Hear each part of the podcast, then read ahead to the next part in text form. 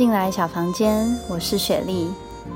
小房间呢，就如同封面所画的，是一个安全放松的空间。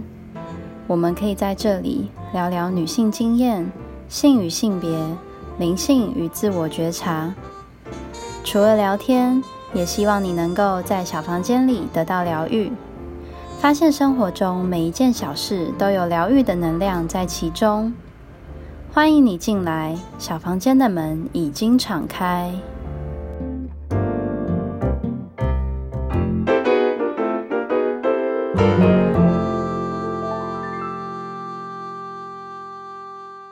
Welcome to the little healing room。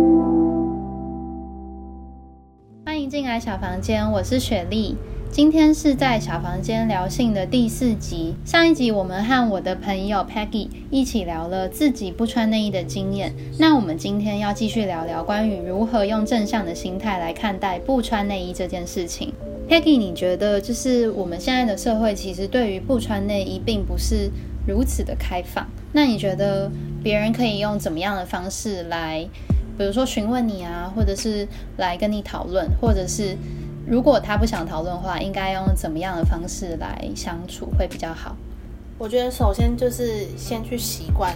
不穿内衣是一件很日常的事情。最重要的是不要直接去点开，就比如比如说，哎，你怎么竟然没有穿内衣？好奇怪哦！我觉得这会对没有穿内衣人会是很大的伤害，或是或是会玻璃心碎满地这样。我觉得最好的方式就是习惯他。然后不去批评，然后他如果愿意谈论的话，你们可以就是试试看谈这个话题。然后，但这并不并不代表说你一定也要跟他一起不穿内衣，就是你要学会把它当成是一个日常的选择，就是他今天选择不穿内衣，然后你要懂得去看尊重他，对，大概是这样。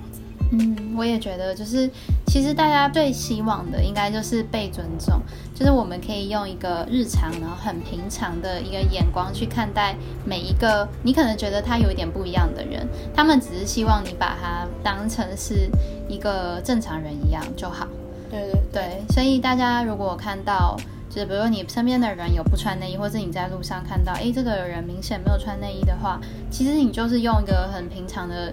眼光平常的眼神，就是你怎么对待其他路人，你就怎么对待这位路人。然后你怎么样对待其他朋友，你就怎么样去对待你这位没有穿内衣的朋友。对。然后，如果你真的很想要讨论，或是你想要好奇他为什么会选择不穿的话，你有礼貌询问。对，有礼貌的，然后可以就是循序渐进的询问，不用一开始就是很突然的就直接点破。对，点开这件事情，然后会让别人觉得。这对，这是好像是一件很怪，然后你会想要就是问说，哎，你做了一件很奇怪的事情，那你可以告诉我原因吗？对，这个感觉是很不一样的。一种是用一种开放的心态讨论，另外一种是用一种异样眼光去讨论。对，我觉得不习惯是正常的，嗯，但是你要去学会克服你的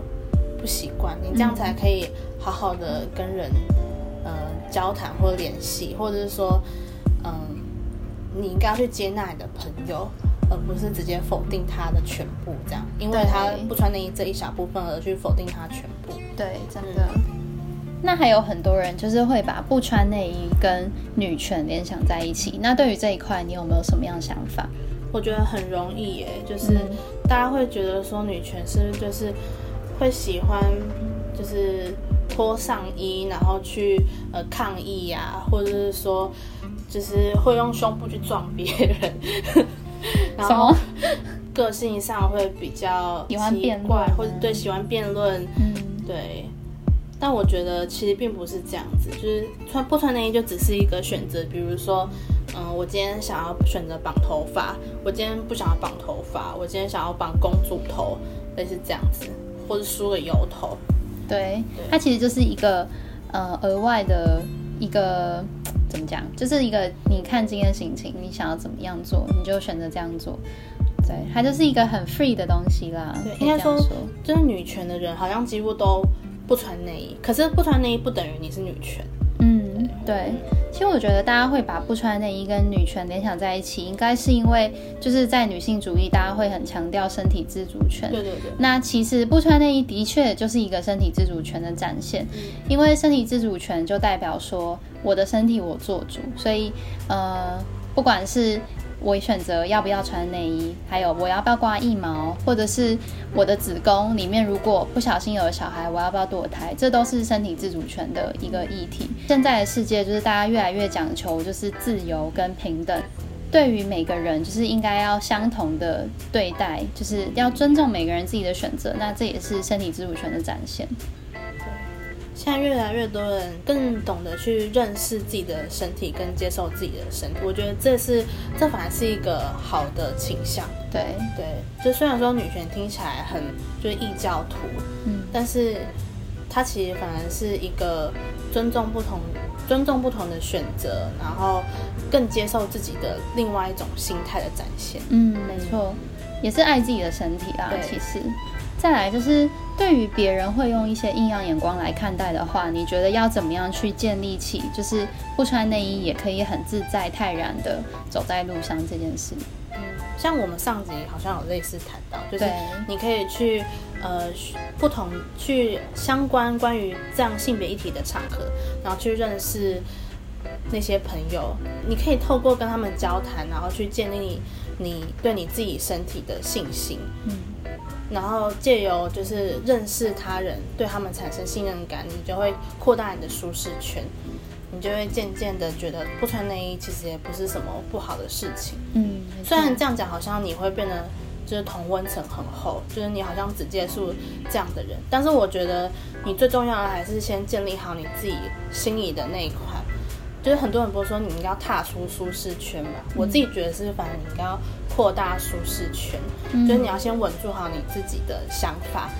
你才比较有能力或是有力去跟人家对抗。对，就是当你做了一件可能社会上并不是这么普遍接受的事情，但是你知道你这样做并没有伤害别人，而且你是为了自己好的话，那你可以。首先要先站稳脚步，那站稳脚步最好的方式就是找很多朋友来支持你。所以就是当你有这些朋友可以去讨论，然后你们可以很开心的分享，就是这件事情的好处的时候，其实他就会无形中一直在增强你对这件事情的好感，然后你也会愿意更有力量持续去努力下去。对对对，就是培养你的自信跟安全感。嗯，没错。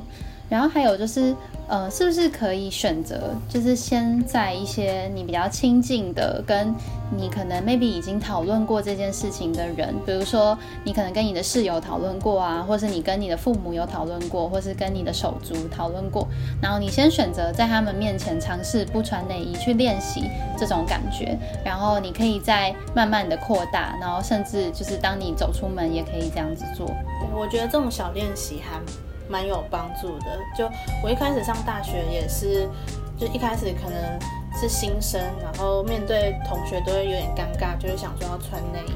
可是后来就认识你们之后，就是呃开始就我们三个人可能都不穿内衣，我就会觉得很舒服这样子。对对，所以我们可以先从就是一个小小的圈子开始练习，然后再慢慢的往外，就是大家可以不用着急。对，先寻找好你的队友。然后在一起与世界对抗，对，很棒。对于欧美国家，好像不穿内衣其实是一个接受度非常高的事情，就是相较于台湾或者是亚洲社会，像是呃我自己很喜欢的歌手，就是有一个叫 Halsey 的，对，然后我很喜欢他，对他真的很酷。然后还有一个 Selena Gomez，应该大家都知道，对，就是他们两个都是很常在公共场合或者是一些颁奖典礼，他们会选择穿。没有不含内衣的一些礼服啊，或者是他们直接穿一个紧身的 T 恤，但他们没有穿内衣，他们也觉得很有自信的展现在社群前面。我印象中欧美的人都不怎么穿内衣，就比如说我在电影里面看到，我最早看到的是茱莉亚罗伯兹，嗯，就是那时候哦有一个很有名，他有一个很有名的电影是呃 Pretty Woman，然后他那时候。就是他就扮妓女妓女的角色，他那时候就不怎么穿内衣，对。然后我就会觉得，就是她不穿内衣的形象，其实也是一个很漂亮，然后很有自信的形象，对。就会很崇拜类似这样的一个角色，女性角色这样。嗯，这可能也是会让让我觉得不穿内衣是一件很有自信的事情的一个开端吧。嗯，对，我觉得你就是大家也可以去接触，就是类似这种呃女性比较出呃有名的人物嘛，对，就是对对对，娱乐圈的人物，就是当他们开始做，你就会觉得其实就是自己踏出那一步。也不是一件很困难的事情，因为毕竟他们他们是有名的人，他们都踏出了这一步，那我们自己呃也应该可以勇敢的试试看。嗯，没错。然后我想谈一下，就是我有一个非常喜欢的，算是我从小的偶像吧。他是他叫做他跟你名字一样，对，就是其实我们刚好只是翻译到中文都刚好叫雪莉啦。他就是韩国的前偶像，对他叫 Solly，然后他就是一个在韩国非常有名的不穿内衣的代表，但是他的有名其实是很糟的名誉，就是在韩国其实对于女性的压迫是比台湾还要更紧，对他们是一个更更父权一点的国家，而且他们是去女性去压迫女性更多，我自己觉得。没错，就是他们的社会制约更多，然后更复杂，他们的不管是呃就是。什么前后辈文化啊，然后还有一些就是像是大家可以看到《金智英》这部电影里面有谈到，对韩国社会对于女女性的一些压迫跟期待。那 Solly 他就是常常在不管是社群媒体前面，或者是一些节目上面，他都会去谈到说不穿内衣这件事情。对，因为他常常在直播，或者是他在 PO 一些生活照的时候，他。都没有穿内衣，然后有一些人就会去批评他怎么可以不穿内衣，然后他之后就有上一些综艺节目去讨，就是主持人就有问他说你为什么会不穿内衣，跟你你会怎么样去看待这些评论这些批评？我记得他还有自己的一个综艺节目，就好像他还有自己做做衣服这样子。对，就是他有一个他自己后来出了一个小小的系列的节目，对，那里面也有谈到。然后那时候 Solly 是有讲到说，他觉得内衣是一个有害健康，因为那个钢圈如果不没有穿戴的好，会影响到身体的消化。然后不穿内衣只是因为这样子很舒服，而且看起来很自然，也很有魅力。然后他那时候就嗯。就跟主持人说，内衣其实就像搭配衣服的装饰品一样，可以穿也可以不要穿。然后他就说，现在我就没有穿戴装饰品，你觉得我看起来会很奇怪吗？然后主持人他们都笑着回答说，其实不会，并不会很奇怪。然后就是那时候可以感受得出来，就是他其实是有点苦笑的在分享这件事情，因为对他来说是一件很自然、再自然不过的事情，但是对于他的粉丝或者是对于看待他的社会大众。对，却是一件，却是一件很不能被接受的事情。然后他们他会因为这个小小的举动而被骂的，骂到不行。就有些人甚至会叫他去死，就是因为他不穿内衣。但是会觉得到底凭什么？他只是做他自己而已，然后就被批评。对，没错。然后他曾经在直播的时候讲说，他很讨厌视线强奸的人，就是因为当你选择不穿内衣，然后你可能长得又稍微好看、有姿色的时候，你就是情色。对，大家就会觉得你不穿内衣好像就是为了要勾引谁，要招惹怎么样的人。但其实那只是这个女生的一个选择，她并不是一件就是有目的的事情。对，然后就是大家也知道，就是手里后来因为受不了这些社会压力跟谩骂，他选择自杀。然后我那时候真的超难过，我看到他自杀，我真的哭很久。但是就是我觉得大家也可以用这个来当成一个借鉴，就是真的要好好的尊重每个人的选择，然后不要选不要用谩骂来取代包容跟理解。对。然后后来又有一个新的偶像，他叫华莎，就大家应该都知道，对他也是一个韩国很特别的一个偶像。然后他也是以不穿内衣闻名，但是呢，很奇怪的一件事情就是，可能是因为近期的女权升起，所以华莎对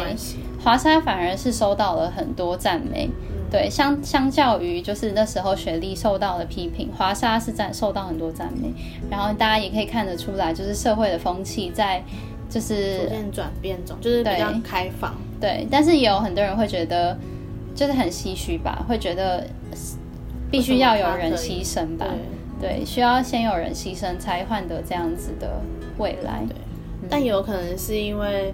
就是他的他的队员团员都很支持他吧，嗯，而且他自己他自己感觉也是一个很心理建设很强的人，对，就他不太怕被批评。对对，可是雪莉当时就是公司不太支持，然后他的团员们就好像也不太融洽这样子。嗯，对啊，其实当下当然个人因素也是占了非常多，但是我觉得整体社会风气真的是转变很大。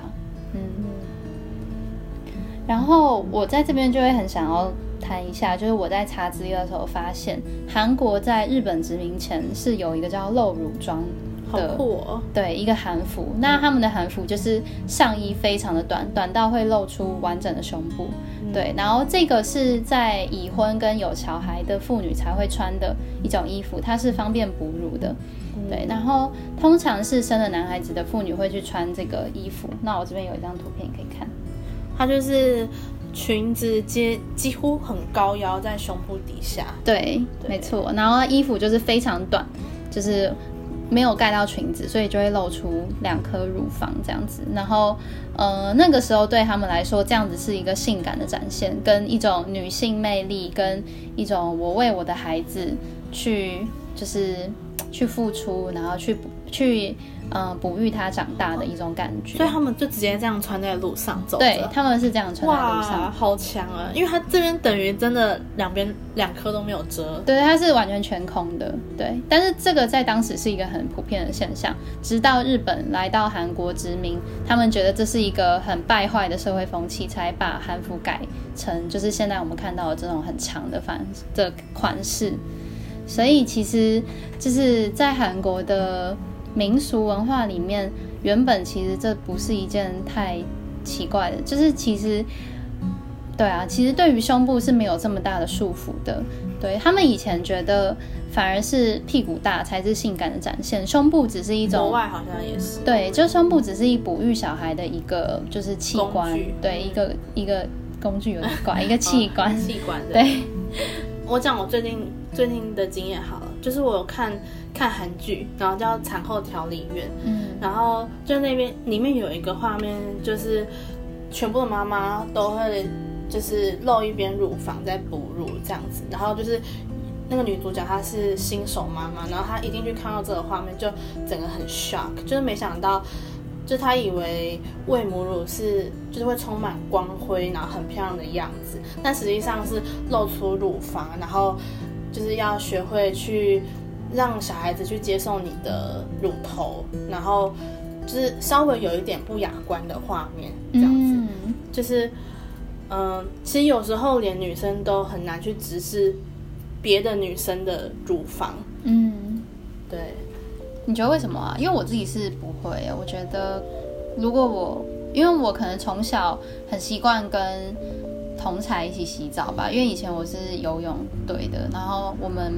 平常洗澡都一起洗，所以不会那么的在意你跟我的身体。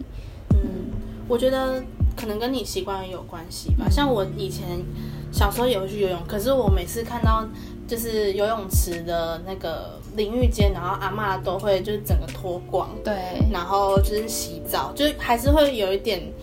就是嗯惊讶，或者是说。哦，原来就是就是别人的身体是长这样，或者是我以后的身体会不会也长这样？就是会有一些就是想法出来，或者是说，就好像还是有点害羞，嗯，这样子。对，那可能每个人对于就是身体界限还是有有所差异，但我觉得这就是尊重。就是如果你不喜欢，那也没关系；那如果你你可以接受，那也很好。不过你刚刚讲的那个产后。产后调理院，我觉得我还蛮想看的，因为其实很少人会去讨论到，就是一个新手妈妈，就是你的当你的 baby 生下来之后，你的生活会变成什么样子？对，就是有点像金智英这部电影，就是他带我们看到原来一个已婚妇女的生活会是什么样子，然后她的心里会是多么的煎熬，跟她所要面临的。不管是两个家族的压力，或者是这个社会上寄予他的压力有多么的厚重，对，所以我觉得像像是你刚刚讲的这部韩剧，也是很棒的一部韩剧，因为听起来啦，就是它可以让人看到一些我们不曾看到的画面，对，对，而且我觉得你刚刚讲到那个不雅观，我觉得他他的就是其实不雅观这个也代表说，它就是一个很真实的一个动作。我觉得是有点女性对女性的刻板印象，就是我们虽然会说不穿内衣很好，但是你实际上你真的就是袒胸面对面的时候，你还是会因为毕竟是别人的身体，然后你还是会觉得有点界限，或是有一点障碍，就没办法去接受。就虽然你会口头上面是这样讲啊，对，或者是说就会觉得女生就应该要坐得很端正啊，然后什么要挺胸啊，夹脚要夹起来啊。所以当你看到一个女生可能她正在生产，她脚开着，然后或者说她正在哺乳，她就是就是她就是用一个很很豪放的姿势正在喂奶的时候，你可能就会有一种哇。就是有种 shock culture shock 的感觉，对对对对。像我最近就有 follow 一个就是 I G 的网网红吧，对，然后他叫小猫，这样讲可以，直接讲可以，没关系啊，你讲。嗯，然后他就是一个很爱小孩，然后他对就是很多观念都很 free，很价很价值观很开放的一个女生，然后她就直接露，就是呃，就是她用两个挤乳器，然后再挤奶。或是的画面，或者或者他两个小 baby 都在旁边吸乳头，然后他就直接录现实动态那种，我就觉得很酷。就是原来就是网红也可以展现这样的一面。然后我觉得如果有越来越多网红跟他一样的话，那大家会不会对就是女生有胸部这件事情反而可以更日常的看待它？对，没错。因为其实之前很多人有在讨论说，到底女人可不可以公开哺乳？很多人说这样子是妨碍风化，所以他们会要求在一些地方要有一个哺乳室。对，因为这些妈妈就是我觉得哺乳室是一个很好的利益，因为这些妈妈可能也会想要有一个私人空间去就是喂她的小孩。但是我觉得，如果一个妈妈她选择在公共场合哺乳的话，没有任何人可以去批评她，因为当一个妈妈，你最你最希望的当然就是你的小孩健康长大。对啊，因为这是你的角色所需要做到的事情，你的责任跟就是你，就是你那时候的心，就是一定是放在小孩身上嘛。所以，当你的小孩因为肚子饿在哭闹，那你在一个不得已的地方，你没有地方可以去，就是安心的哺喂他的时候，你找一张椅子坐下来喂。如果有身边的人去批判的话，我觉得这样就真的很不应该。他只是在尽到一个母亲的角色而已。对，没错。对，而且我听说过，就是母亲会就是。光看到小孩就会有乳汁跑出来，就你衣服可能就会湿掉什么的。对，那你这时候就可能就会需要赶快去，嗯，喂小孩。对，或者是挤掉。对对对对对。可是如果连关连一般大众都没办法接受女性就是会有哺乳，或是会有呃就是类似这样分泌乳汁分泌乳汁的需求的话，那嗯，我觉得这社会可以再更开放跟更。包容一点，对啊，因为这其实就是一个很生理的一个很正常不过的一件事情。每个人的妈妈都是这样，你你每个人也都是从妈妈的子宫里面出来的，没有任何一个人没有经过妈妈的身体，然后也有很多人是就是喝妈妈的乳的母乳，对母乳长大，对，所以其实大家对于母乳或者是对于这些。就是这些呃人生的角色，可以再稍微去性化一点，怎样？人性化一点。对，再人性化一点，然后也去性，就是去那个性别，呃，怎么讲？就是让他不要这么的有性意味，因为其实这些并不是为了要让你有幻想才出来的，它是一个生理自然反应，而且它是为了小孩，而不是为了某些想意淫的男人。我觉得大家会对女性的胸部有性幻想，完全都是源自于 A 片。就 A 片都 A 片女主角可能会露胸部，然后表示一个就是呃性交的对性邀请之类的。可是实际上并不是这样，就是有时候露胸部就只是露胸部，哎，就是比如说男生会打赤膊，嗯，这样子。我觉得就是大家要尽量学习去正常的去看待胸部，不不管是男生或是女生。对，没错，就是如果嗯自己的妈妈也会对自己的胸部有很多的，不管是要求或者什么的话，也可以试着跟妈妈说，就是我的胸部我自己会照顾好，那我也会自己好好保护我自己，所以可以不用这么的担心，跟不用顾虑这么多。对，或是一起讨论，就是比如穿内衣的缺点。那如果一起有产生共鸣的话，就会比较好讲开来。就是妈妈搞不好也会有这个困扰，只是她一直没有去尝试，或是她不知道原来有这种方法。对，有这个选择，嗯，没错。然后我也会想到，就是中国古时候不是都会穿肚兜吗？嗯，对，但是肚兜其实它就是一块方形的布，然后嗯、就是简单的绑住乳房，让它不要这么的晃动，但它并没有就是一个怎么讲？对，就是它并不会去塑造它的形状，你懂吗？就是它并没有一个罩杯的形状去箍住那个胸部。我觉得像以前人会穿很多件衣服，就是穿很多层，嗯可是他们还是会穿一个贴近身体的衣服，对对就是内衣。对，肚兜对他来说就是一个内衣。对，但我就会想到说，其实内衣这件事情并不内衣并不是一个从很久以前就一直有的东西，就它不是一个必须有的东西，它也是一个演，就是慢慢的一个演化的对，有点。对一个衣服的演化的过程，对啊，像欧美也是，就是他们都会穿马甲啊，嗯然后繁文缛节。就我我我记得我看过一个影片，就是西洋的古时候女生是怎么穿衣服，然后要先穿一个马甲，然后再穿一个马甲，反正就是要穿很多层，然后固定你的身形。嗯，让你的腰很细，然后让你的胸部非常的明显，对对对，去凸显你的女性的曲线，角色，对对对，对，这其实真的很辛苦。嗯，对啊，然后我最近查资料还看到一个叫做日本的泼水不湿护理师服的一个哦发明。对，就是因为日本就是它是一个性幻想的产地嘛，那很多男生就是看到这种。护理师就是专业的护理师，他们的衣服因为也是那种薄薄的，有点像学生制服衬衫那种材质，白色的，所以这种衣服他们就会如果流汗啊，或者是被水泼湿的时候很，容易透。对，就会透出内衣。那很多人就会因为这样子，然后会有一些性幻想。对，然后当这个当有一家公司它发明了这种泼水也不会湿的护理师服的时候，就引来了非常多的网友去说，法，对，去说你怎么可以发明这种东西？你这样子是抹煞了男人的的幻想的权利。然后我看到，我真的是觉得非常的惊讶，因为第一个就是第一个就是要不要选择穿这件衣服是这个护理师自己的选择吧，对啊，而且第二个就是你怎么可以说就是为了满足你的性幻想，而而要去选择可以透的衣服，这重点是应该是穿的人的感受，对而不是看的人的感受。对，第二个就是你怎么可以这么大明目张胆的说这是你的性幻想，然后你怎么可以剥夺我的性幻想？因为性幻想，我不是说性幻想不能说出来，但是应该是说这个人如果他被你幻想也不会很开心的话，其实这样就算是一个骚扰。嗯，对，所以这种事情还可以这么明目张胆，然后用这种玩笑的方式说出来，真的是蛮糟的事情，而且也是对这个女性护理师没有重尊重，嗯对，非常不尊重。我觉得反而很多衣服都应该要采取这样的措施，就是